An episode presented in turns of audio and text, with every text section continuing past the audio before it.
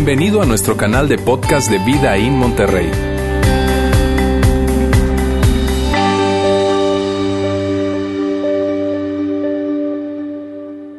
Estamos muy contentos, hoy estamos empezando una nueva serie, una nueva serie que hemos titulado El secreto de las parejas felices.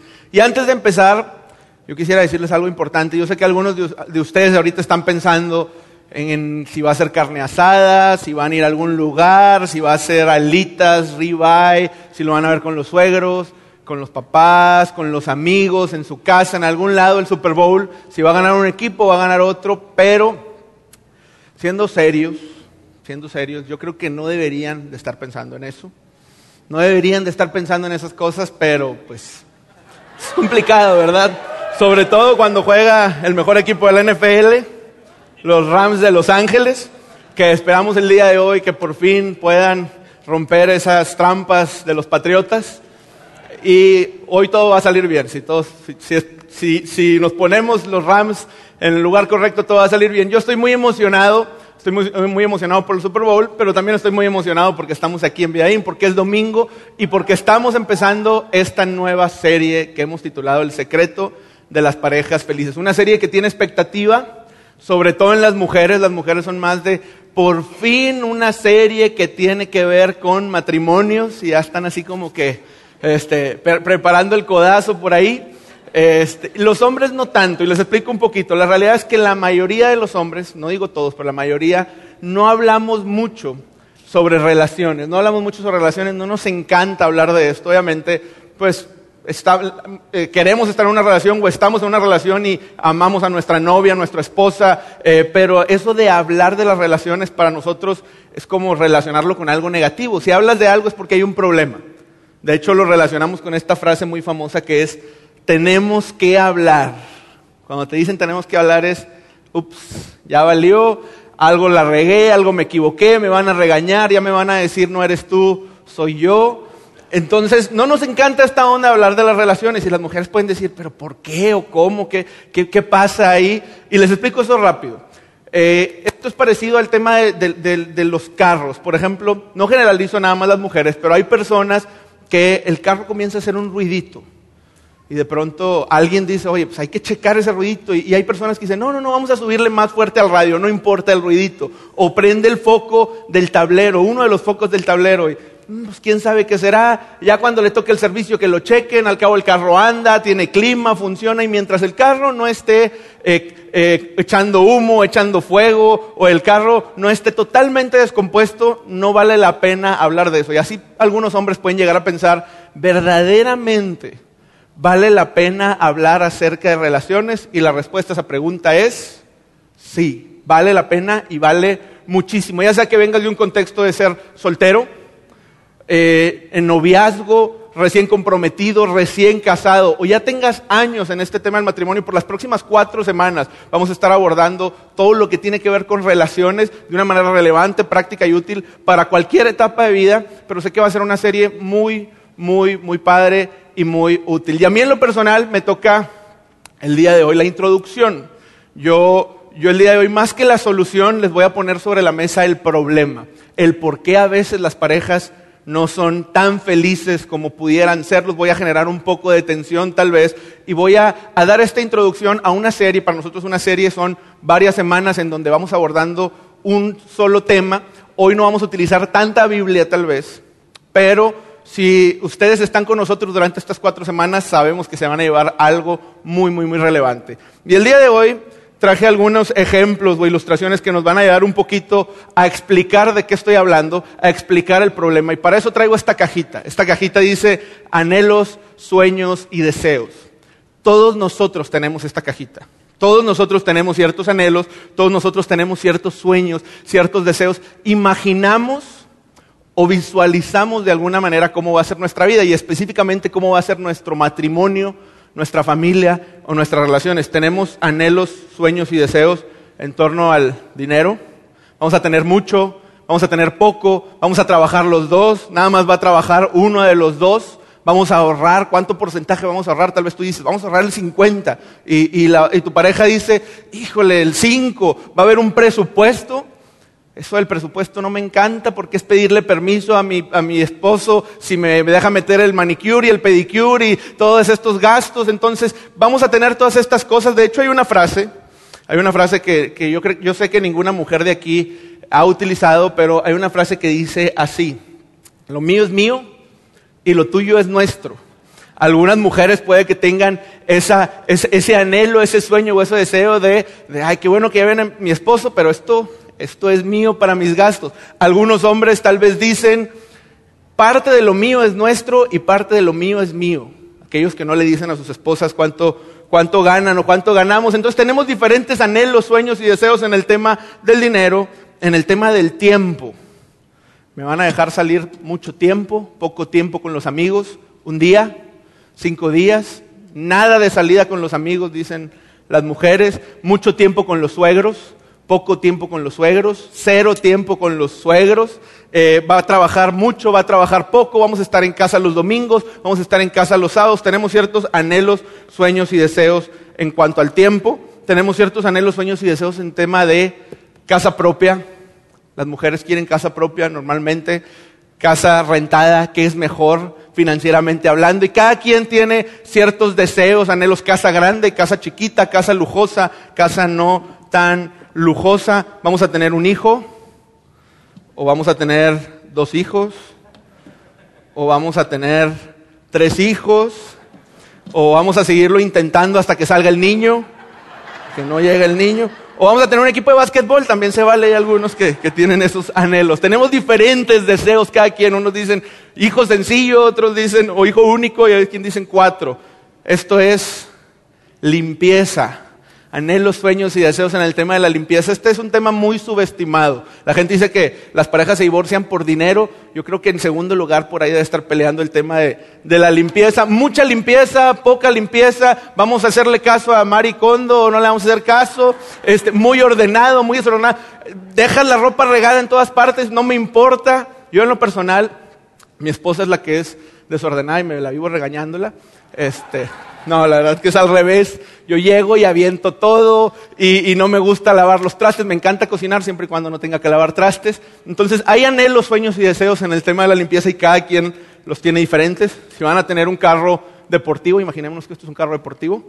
Si van a tener un carro deportivo o si van a tener una, un carro familiar, una minivan. Esta es una minivan del pasado.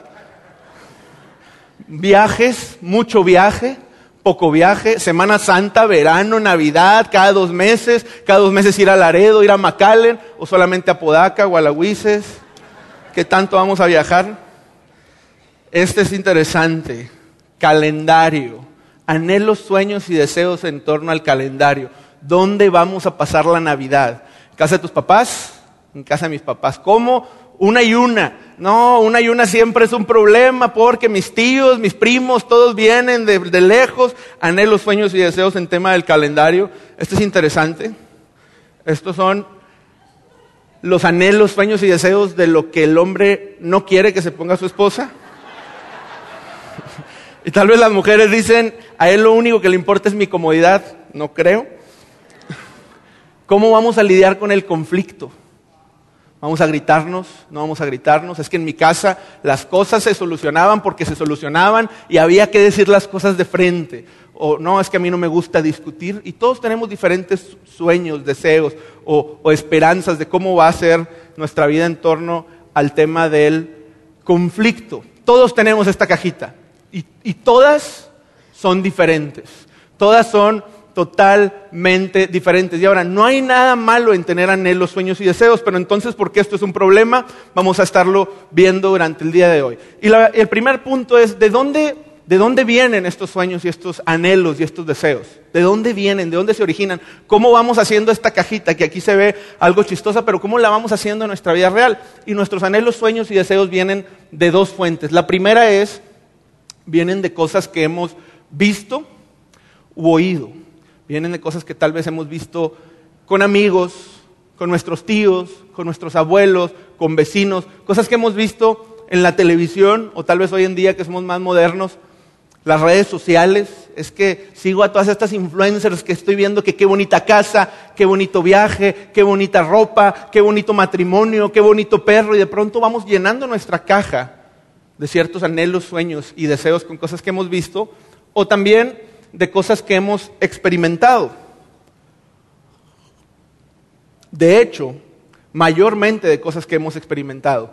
Nosotros alimentamos nuestros sueños, anhelos y deseos de tal vez de cómo nos trató nuestro papá, cómo nos trató nuestra mamá, cómo nos trató nuestro hermano, cómo vimos la dinámica en casa, cosas que hemos experimentado que nos hacen tener estos anhelos, tener estos sueños o deseos diferentes. Y típicamente queremos replicar algo de esto, esto es importante, replicar algo de esto o evitar algo de esto. Es decir, queremos replicar algo que vimos o oímos. Decir, híjole, quiero tener el, asador, el huevo verde que tiene mi compadre y quiero tener el viaje que, que, siempre hace mi comadre y quiero tener la casa como la tiene tal persona o el vecino o el artista o quiero replicar. Es que mi papá siempre fue muy bueno conmigo, mi papá siempre fue muy cariñoso, mi papá siempre fue muy atento y yo empiezo a llenar mi caja de anhelos, de sueños y deseos diciendo mi esposo tiene que ser igual como me trataba, tiene que tratarme igual como me trataba mi papá. O los hombres dicen, mi mamá siempre me hizo comida bien rica, siempre me tuvo el lonche,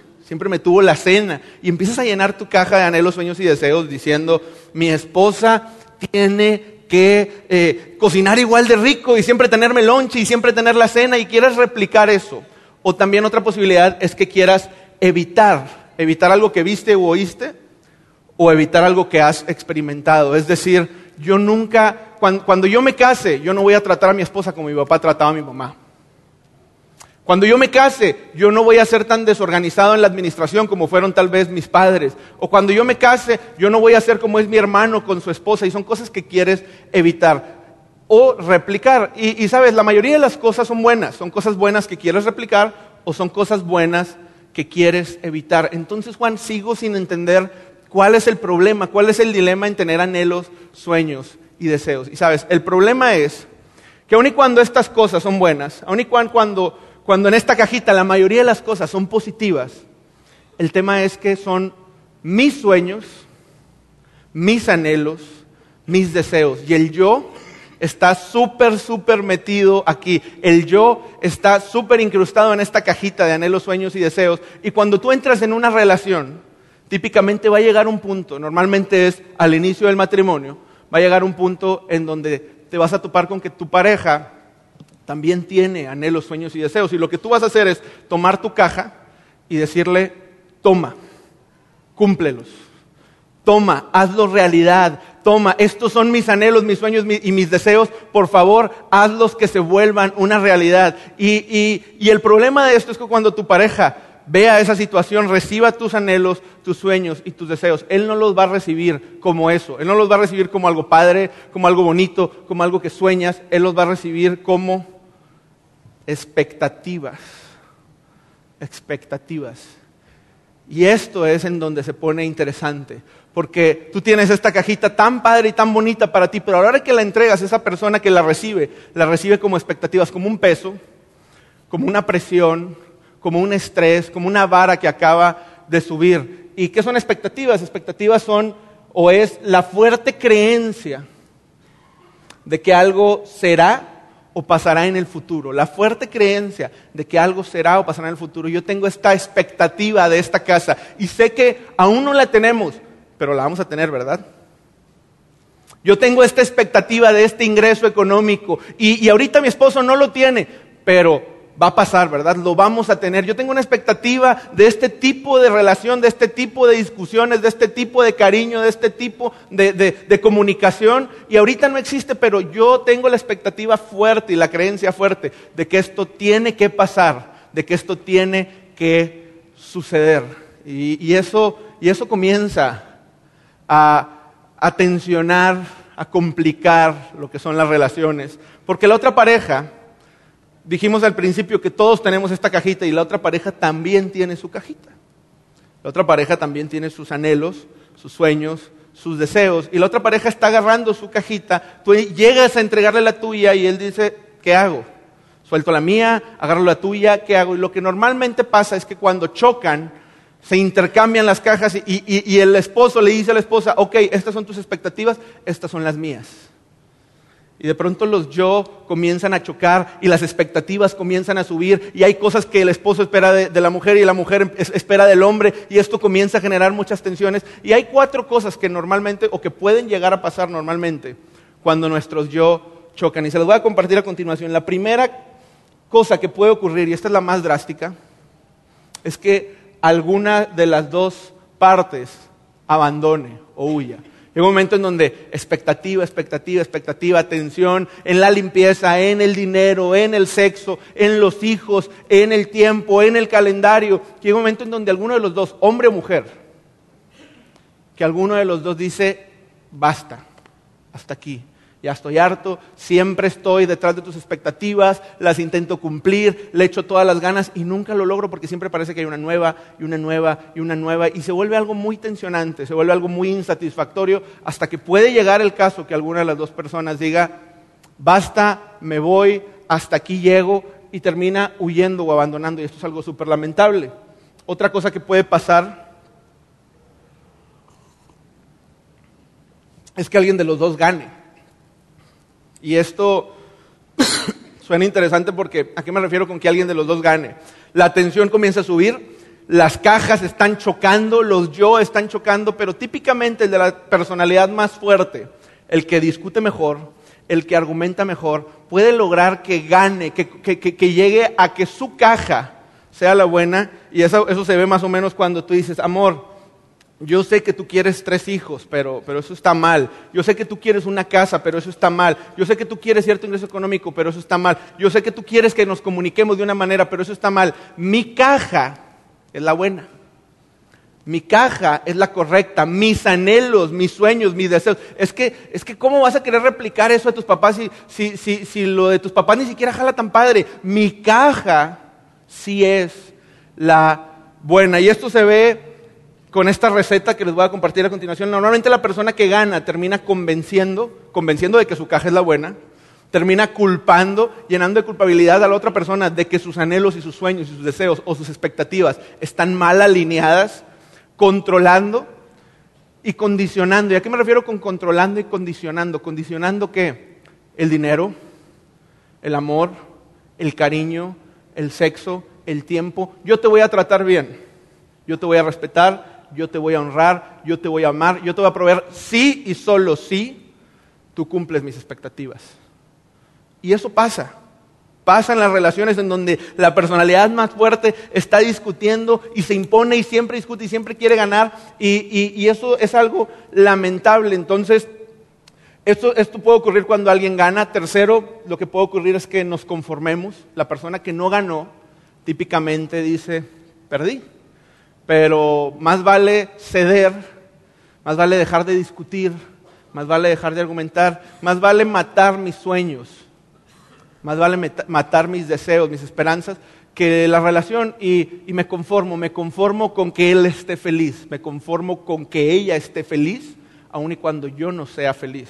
Y nosotros estamos hablando del secreto de las parejas felices, no del secreto de, del él feliz o ella feliz. Entonces, conformarte no es lo correcto. Y lo cuarto es nos comprometemos. Y nos comprometemos puede sonar algo positivo. De hecho, de este tipo de, reacción, cuando los dios chocan, es el que más hay. Hay demasiados matrimonios y demasiadas parejas que están aquí, en donde nos comprometemos, buscamos una manera, un contrato, un acuerdo, en donde hagamos que esto jale. De alguna manera va a funcionar.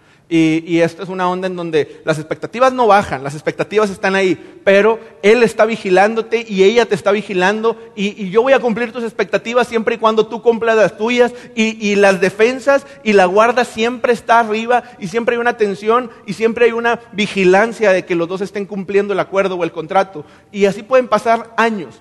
Y estas parejas no son infelices, pero tampoco son tan felices.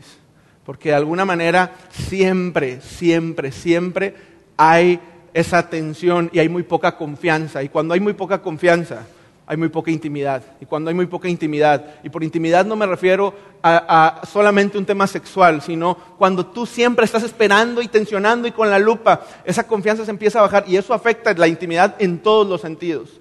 Entonces, lo que pasa son estas cuatro cosas que les resumo aquí. Puede que abandone a alguien de los dos, o que alguien de los dos gane la discusión de cuál es la mejor caja, o que alguien se conforme y diga, bueno, pues perdí, o que se comprometan a hacerlo funcionar aun y cuando ninguno de los dos sea verdaderamente feliz y esté tranquilo y, lleno de confianza. Y sabes, hay una quinta opción, hay una quinta y mejor opción, que no es ninguna de estas cuatro. De hecho, esta quinta opción es el secreto de las parejas felices. Y y esa no se las voy a decir hoy porque la vamos a compartir la próxima semana. Por eso te súper, súper recomiendo que estés durante toda la serie. Pero e, esa quinta opción nos va a liberar esta tensión de que no es lo único que puede pasar, porque los yo siempre chocan, siempre van a chocar. Y hay manera de que esto no termine en alguna de estas cuatro. ¿Qué sí te voy a decir? Que cuando alguna de estas cuatro sucede, algo va a pasar sí o sí o sí. Y eso es que la relación pierde. Cuando alguien gana, cuando se comprometen, cuando se conforman, o, cuando suceden cualquiera de estas cuatro cosas, la relación pierde, y la felicidad pierde, y la confianza pierde. Y sabes, algo que sí te voy a compartir el día de hoy que tiene todo que ver con este tema de expectativas y que nos va a ir aterrizando a algo que nos podamos llevar, a aplicar y que se pueda conectar a nuestra felicidad como pareja. Tiene que ver con, con que cuando nosotros vivimos una relación de expectativas, las expectativas generan una relación de deuda-deudor. Tú me debes. las expectativas eh, empiezan a generar esta onda de tú me debes, tú tienes que, tú tienes que hacerlo, me debes que esta cajita se haga realidad. Y sabes, yo te quiero hacer una pregunta que tiene que ver con esta onda del deuda y deudor. ¿Qué tanta, si alguien te debe algo, imagínense que yo les presto ahorita mil pesos, a alguno de ustedes le presto mil pesos y esa persona me paga mil pesos, ¿qué tanta gratitud, qué tanta sorpresa, qué tanta alegría te causa de que tú prestaste mil pesos y te regresaron mil pesos?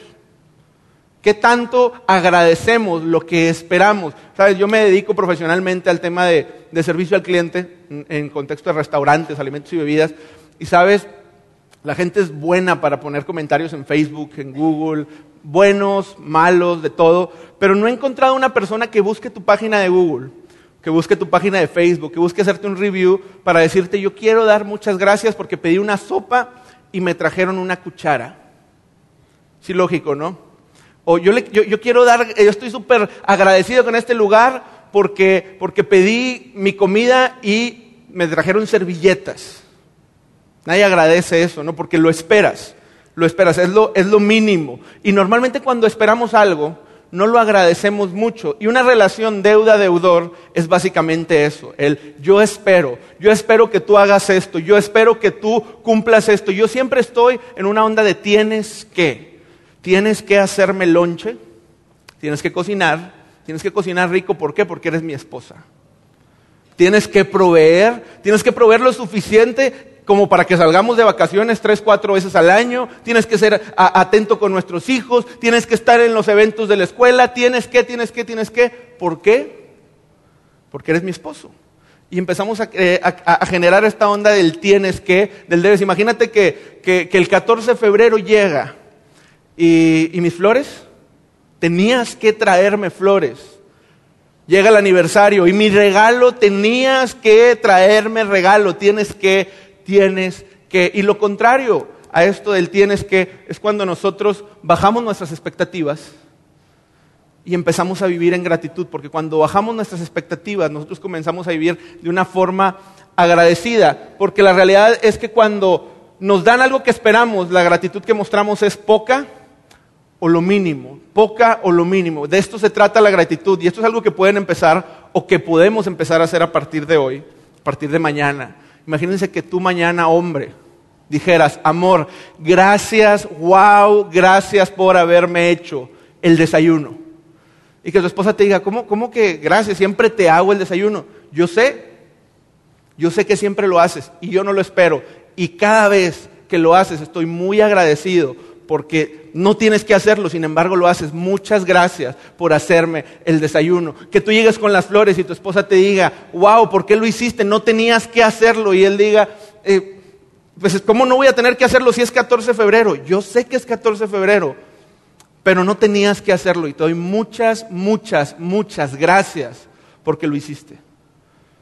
Oye, es que vamos a salir de vacaciones. Eh, muchas, muchas gracias, amor, por trabajar tanto para llevarnos a estas vacaciones. Y tú dices, pues, pues sí, yo sé, pero es, es vacaciones de verano, tenemos que salir, o es Semana Santa, tenemos que salir de vacaciones, ¿no? No, no tenemos que, y te doy muchas gracias que por tu trabajo y tu esfuerzo lo podamos hacer. Y eso, eso llena de felicidad, de intimidad, de gratitud, de confianza, de gasolina, de energía una relación. Cuando las expectativas bajan, la gratitud sube. Porque el te debo, el te debo anula el te amo. El tengo que anula el te amo. El te debo imposibilita que se viva en una vida de amor, porque siempre estás volviendo al cero. Siempre estás, pues esperan esto de mí y medio lo cumplo, y esperan esto de mí y medio lo cumplo, y esperan esto de mí, y nunca hay margen. Nunca hay margen porque las expectativas remueven el margen necesario para que el amor sea apreciado o reconocido. Esto es increíble.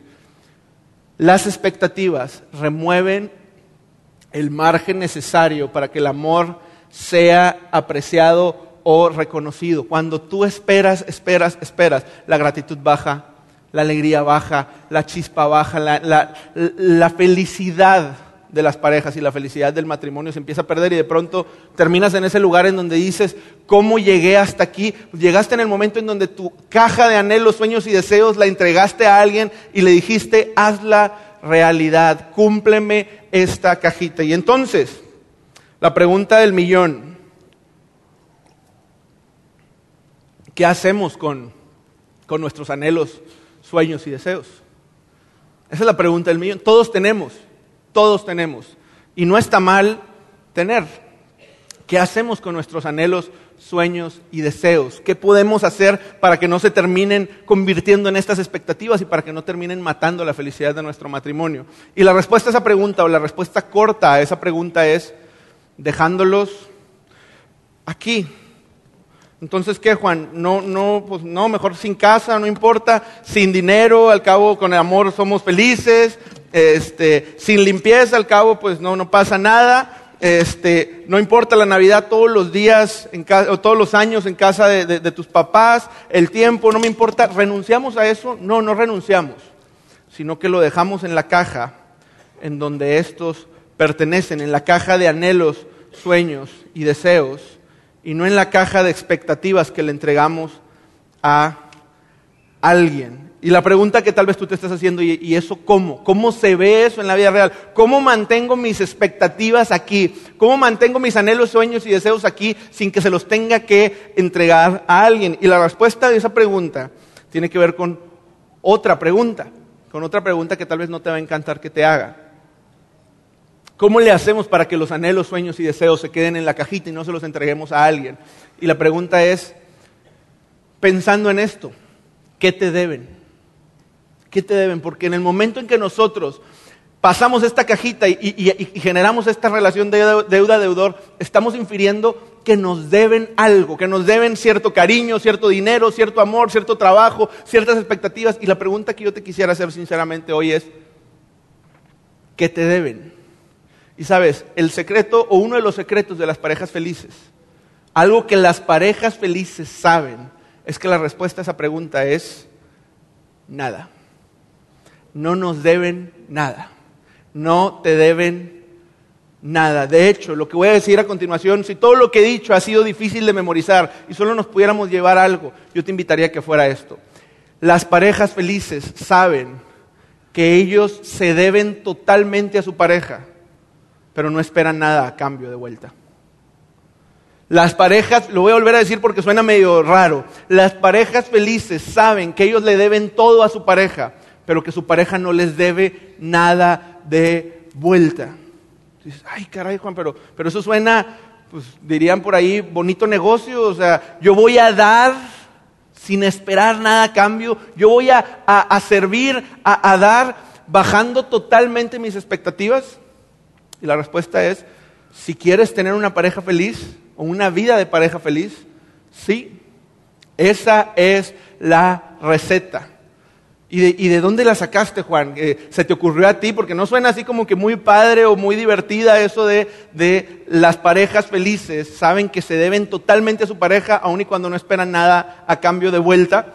Y la respuesta a, a eso es, la sacamos de Jesús. Nosotros como seguidores de Jesús, nosotros como seguidores de Jesús, escuchamos de él que esas 600 y cacho de leyes del Antiguo Testamento las redujo a dos y después las resumió solamente en una. Y Jesús dijo, ámense los unos a los otros así como yo los he amado.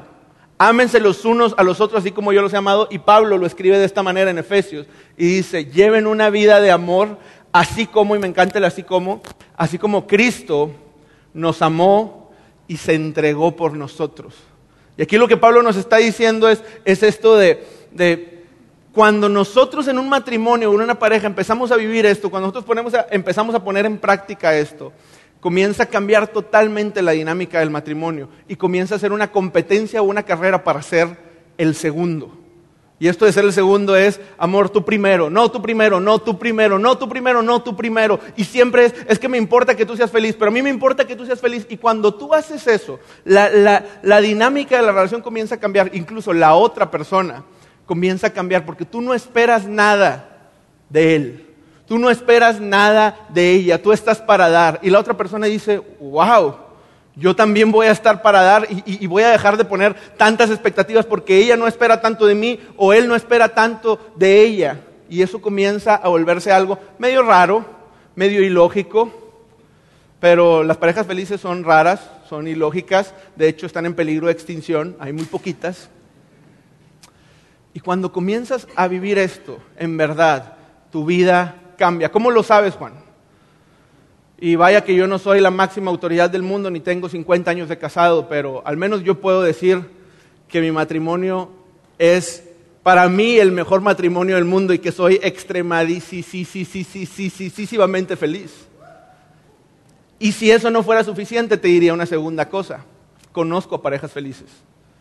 Y en esta iglesia me ha encantado descubrir eso y para mí ha sido una inspiración y, un, reto y, un- y una intencionalidad de buscar estas parejas, pero conozco y he conocido en este lugar parejas felices que, de esas que dices, yo quiero tener un matrimonio como el de ellos. Y sé que esas parejas felices viven así.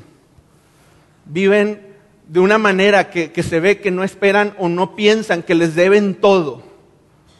Viven de una manera en donde sus expectativas han bajado y su gratitud ha subido y eso ha generado una dinámica de sacrificio mutuo que les ha dado bastante, bastante, bastante felicidad. Y sabes, la próxima semana vamos a tomar de aquí, de esta parte, vamos a iniciar el segundo mensaje. Les súper, en verdad, les súper invito a que estén con nosotros durante las cuatro semanas, no se lo pueden perder. La próxima semana vamos a seguir de aquí. Pero antes de terminar, yo quisiera compartirte una pregunta, una pregunta importante, o dos preguntas más bien. Tú dices, Juan, ya hiciste muchas preguntas, dos últimas y ya empiezo a terminar. Entonces, Juan, ¿qué hacemos? Número uno, pensar, y esto, yo sé que ahorita las mujeres eh, están así ya pensando en la plática que van a tener con sus esposos, denles unos días, estas preguntas son personales, déjenlos disfrutar hoy el Super Bowl. De hecho, en realidad, esas preguntas que les voy a hacer son personales y son, para que ustedes se las hagan y, y- y las interioricen. Y la número uno es, ¿qué hay en tu caja? ¿Qué hay en tu caja? ¿Qué tan claro tienes tus anhelos, tus sueños y tus deseos? Si eres soltero, es muy importante que te hagas esta pregunta ahorita. ¿Verdaderamente tienes claro qué hay en tu caja? Si eres casado, yo creo que lo deberías de tener muy claro y si no es muy buen momento para que te hagas la pregunta y, también analizar y estudiar si estos anhelos, sueños y deseos son los correctos. No que te los diga tu pareja si son o no son, tú haces ese análisis, ¿qué hay en tu caja? Y la segunda pregunta y la más importante pregunta que, con la que pudiéramos cerrar y que nos lleva a una acción es, ¿le estás entregando tu caja a alguien más para que la haga realidad?